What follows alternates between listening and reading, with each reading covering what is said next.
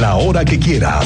Esto es lo más importante en el podcast de Así sucede expreso del 101.1 FM Estéreo Cristal.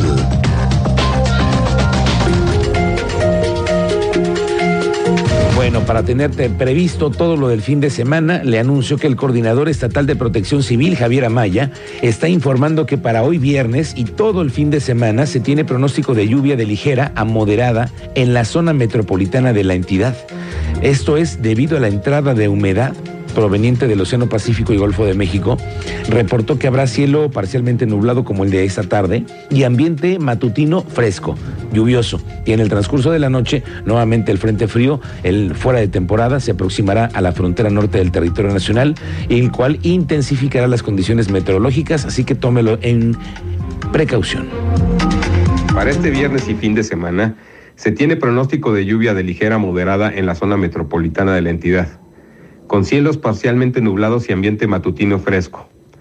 Por la tarde se estima ambiente cálido a caluroso, cielo medio nublado y posibilidad de lluvias con descargas eléctricas y posible caída de granizo. Bueno, para este viernes el Servicio Meteorológico Nacional está emitiendo una alerta en el que se informa sobre el pronóstico de lluvias puntuales muy fuertes en regiones de Querétaro que incluyen la zona serrana y el semidesierto, una parte muy importante de Guanajuato, San Luis Potosí, Zacatecas, es decir, toda lo, que es la cercanía a Querétaro, además que en la Ciudad de México, el Estado de México, Nuevo León, Morelos, Hidalgo, Coahuila, Puebla y Tamaulipas vienen, así que será un fin de semana lluvioso. Bueno, ya vamos para el primer semestre del año. Seis meses y los comerciantes del mercado de la Cruz, nada que se ponen de acuerdo para que se pueda iniciar con la construcción del estacionamiento que les prometieron. El proyecto, que por cierto ya tuvimos oportunidad de conocer, le da otra cara al mercado de la Cruz. Definitivamente es otro, ¿eh? Se modernizaría completamente la fachada y además se construirían, donde hoy es el tradicional tianguis dominical, ahí un nuevo estacionamiento que pueda tener al menos unos 300 cajones. Nada más que, ¿qué cree? Que todavía los locatarios y los tianguistas no se ponen de acuerdo. Unos piden una altura de los estacionamientos y otros dicen que, como para qué, si solo van a entrar vehículos y camionetas, pero no los vehículos de descarga. Eso ya se sabía, que no iban a ellos a pasar. Pero mire, en estas están. Entonces, aquí lo que se va a necesitar es un mago que llegue a solucionar y a acordar con todas las partes para que se solucione el acuerdo con todos los involucrados del mercado de la cruz. Alguien que los ponga en orden y que se privilegie algo. Un estacionamiento para que los que acudimos a surtirnos allí tengamos más facilidades. Es que no hay tanto más que buscarle. Más cajones, más clientes. Más cajones, más ventas. Está fácil. No veo por qué le tienen que dar tantas vueltas. Tantos años llevan pidiéndolo tantos otros mercados que quisieran un proyecto así. Ahí está la central de abastos, que es otro mugrero y otra historia, claro. Pero también ahí se ocupa esa obra, un estacionamiento. Y así los del mercado de la Cruz se están poniendo muy exquisitos para el tema de resolver una problemática que tiene años. El lunes vamos a tener una charla con ellos. Ya tenemos una plática con ellos. Nosotros somos los más interesados en que esto tenga una solución. Le digo, hoy lo que se requiere es un verdadero conciliador con oficio que ayude a resolver con comerciantes. Veremos quién se pone esa medalla al final que inicie la obra. Ya veremos. Oiga, me están reportando paro de empresas porque los patrones no están pagando las utilidades y ya venció el plazo para hacerlo y las que están además por comenzar el paro. Y si no cumplen las demandas de los trabajadores para finales de este mes, Iván González, ¿cómo te va? Muy buenas tardes.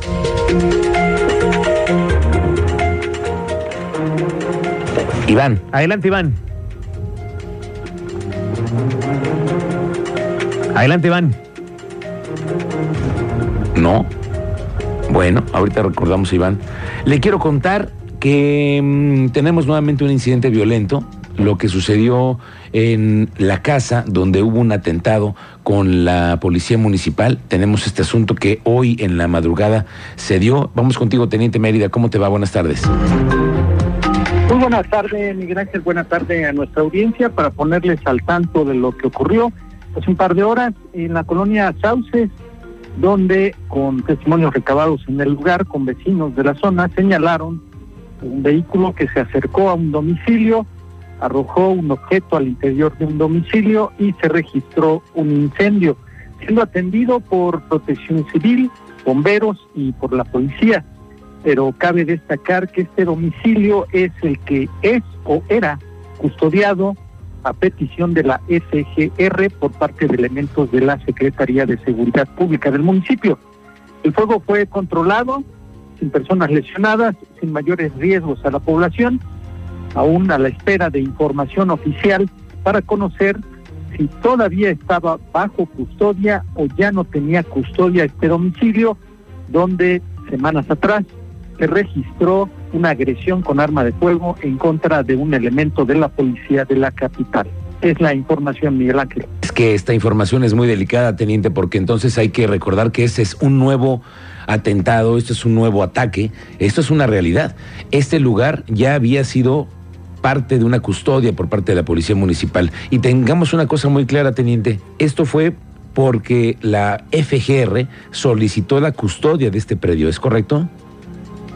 Es correcto, se aclaró a través de un comunicado y de autoridades municipales que la custodia había sido solicitada por la Fiscalía General de la República y por eso se mantenía una unidad con la custodia y lo que ya les dimos en días anteriores a conocer, que fue agredido con arma de fuego un elemento de la Policía Municipal que fue trasladado para su atención a un hospital. Bueno, estamos pendientes contigo, Teniente Mérida. Más tarde lo platicamos aquí. Gracias. Oiga, le quiero decir que nueve mil personas se recibieron en la Noche de Museos. Ya ve que es una nueva actividad que tiene la Secretaría de Cultura para promover la visita a los museos. De los 21 recintos que participaron en la experiencia para conocer los museos más representativos del Estado, los que tienen mayor afluencia, fue la Galería Libertad, con 1.780 asistentes, eh, el Museo de Arte Contemporáneo, más de mil personas que visitaron, igual que el Museo de la Ciudad, otras mil personas, y van a hacer estas actividades en las noches. Les llaman ahora noches de museos, que son pues los recintos que están participando en esta experiencia para conocer estas alternativas y hacerlo de noche, que ya tenemos menos presión, menos tráfico, es más fácil que todos lleguemos a un punto de encuentro, aprovechemos para hacer la visita al museo y tal vez también pues ir, ¿no? al tema de la gastronomía nocturna que también, como no, se antoja en el centro. Bueno, pues qué le quiero decir que la Secretaría de Turismo está teniendo un primer festival de haciendas y viñedos. Se va a hacer en el municipio del Marqués y tú sabes de esto, André Martínez. Muy buenas tardes. ¿Qué tal, Miguel Ángel? Muy buenas tardes y también a toda la audiencia. Pues así es, la Secretaría de Turismo Estatal presentó el primer festival de haciendas y viñedos en el Marqués que se llevará a cabo el 10 de junio en la ciudad de Mezcala de las 12 del día hasta las 8 de la noche y para el cual se espera una afluencia de 500 personas y una derrama económica de más de 500 mil pesos. Y bueno, al respecto, el presidente de este eh, festival, Jaime Miembro destacó que este evento tiene por objetivo iniciar un programa de vendimias en viñedos en este municipio y bueno que también se vuelva una tradición a partir de esta fecha.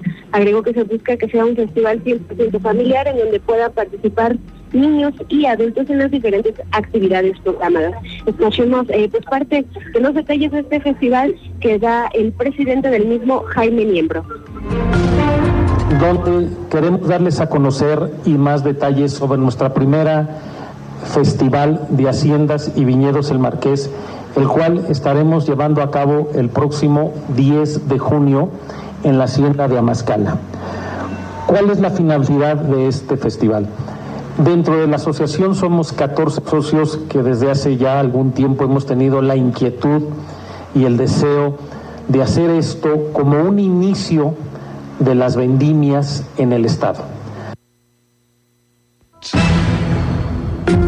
Jaime Miembro destacó que en este festival se contará con música en vivo, grupos de concheros, eh, también granja de animales, el grupo Mantequilla y un DJ. Además, bueno, pues participarán socios de cadenas restauranteras del Marqués con nueve restaurantes, una quesería y también habrá stands de artesanos. El costo de entrada será de 600 pesos para adultos y de 250 pesos para niños. Esta fue la información, Miguel Ángel. Gracias, Andrea Martínez. Estamos pendientes.